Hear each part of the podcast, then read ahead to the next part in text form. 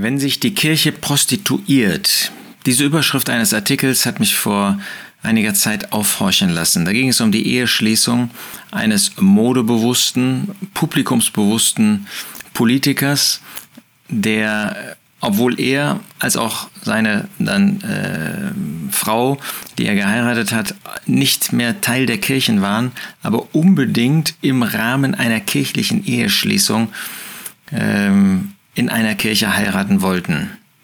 Und äh, natürlich äh, schreibt der Journalist, äh, kann eine Kirchengemeinde ihre Räumlichkeiten für die Hochzeit eines Politikers zur Verfügung stellen, der eben nicht mehr Mitglied ähm, der oder überhaupt einer Kirche ist.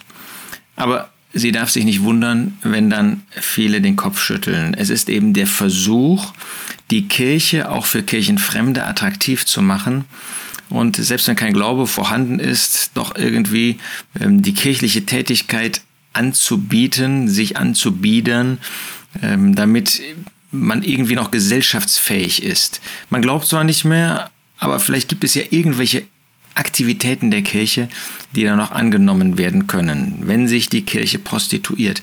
Das ist ja ein Thema, was Gottes Wort im Alten Testament im Blick auf das Volk Gottes, das Volk Israel, aber auch im Neuen Testament im Blick auf die Gemeinde, auf die Kirche immer wieder thematisiert. Ich denke zum Beispiel an den Brief, den der Herr Jesus an die Versammlung, an die Gemeinde in Thyatira hat schreiben lassen. Und da sagt er, ich habe gegen dich, Vers, äh, Offenbarung 2, Vers 20, dass du die Frau Jesabel duldest, die sich eine Prophetin nennt, und sie lehrt und verführt meine Knechte Hurerei zu treiben, prostituiert, und Götzenopfer zu essen.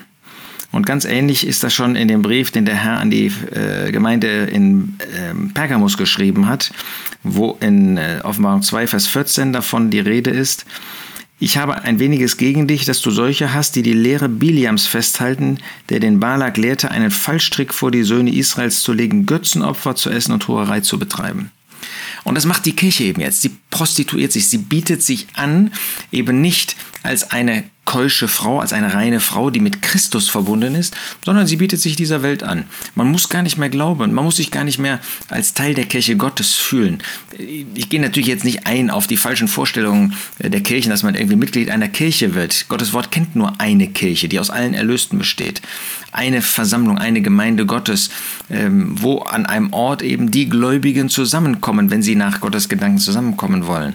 Aber die Kirche prostituiert sich. Das heißt, sie sagt, es ist gar nicht so entscheidend, ob einer glaubt oder nicht. Hauptsache, er nimmt irgendein Angebot in Anspruch und im besten Fall bezahlt dann auch noch dafür. Ja, das ist ja Prostitution. Ich biete mich an und bekomme dafür Bezahlung. Das ist genau das, was die Kirche tut. Ob das nun direkt Geld ist, was in diesem Fall offensichtlich auch geflossen ist, ähm, weil das ja mit Kosten verbunden war oder ob es ist die Bezahlung, dass ich dadurch mein Image verbessere. Ja, ich bin eine weltoffene Kirche.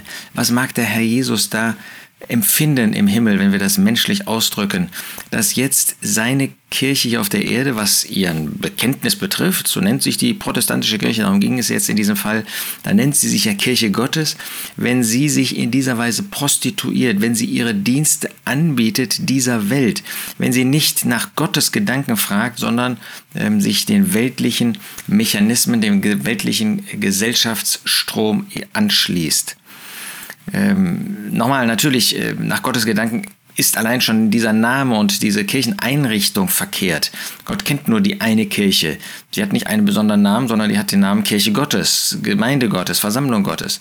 Ähm, wenn wir das schon zulassen, sind wir natürlich schon auf dem Holzweg. Ähm, auch wenn wir äh, kirchliche Trauungen vornehmen, als Ergänzung oder als Höhepunkt ähm, im Vergleich dann zu einer bürgerlichen Trauung. Vor Gott gilt die bürgerliche Trauung. Es gibt keine geistliche Trauung. Die Ehe ist für diese Erde, die ist nicht für den Himmel.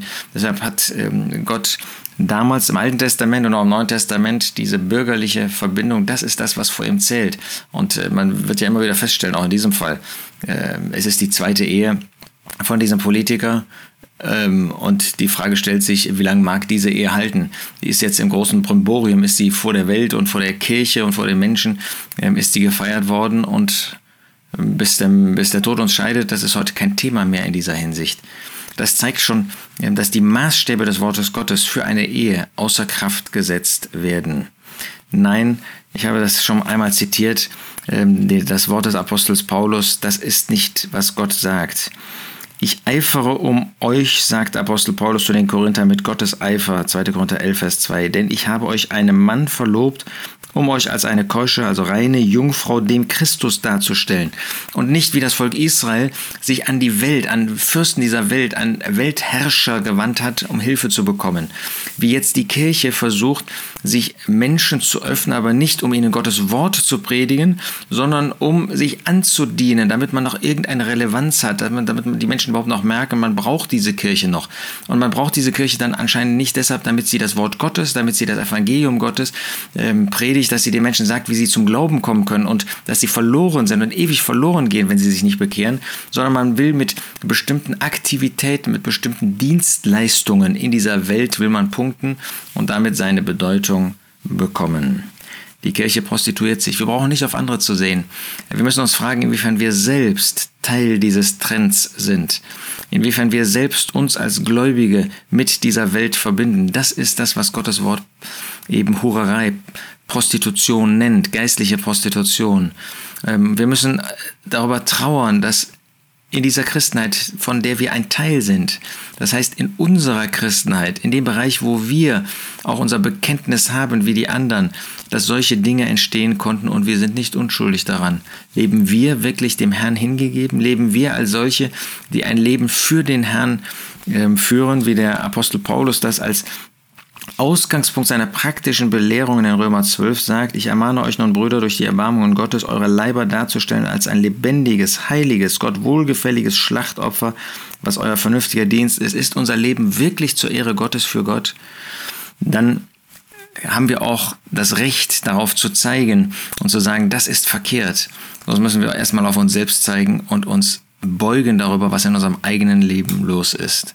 Lasst uns einen klaren Blick bewahren, aber lasst uns selbst persönlich und auch gemeinschaftlich, wenn wir zusammenkommen wollen auf dieser Basis der einen Gemeinde, der einen Kirche, wirklich die Ehre Gottes suchen, die Größe Gottes suchen, zu seiner Verherrlichung leben und dann auch einen klaren Blick bewahren und uns nicht irgendwie beeinflussen lassen von dem Trend, dem geistigen und dem sonstigen Trend, der in dieser Welt heute vorhanden ist.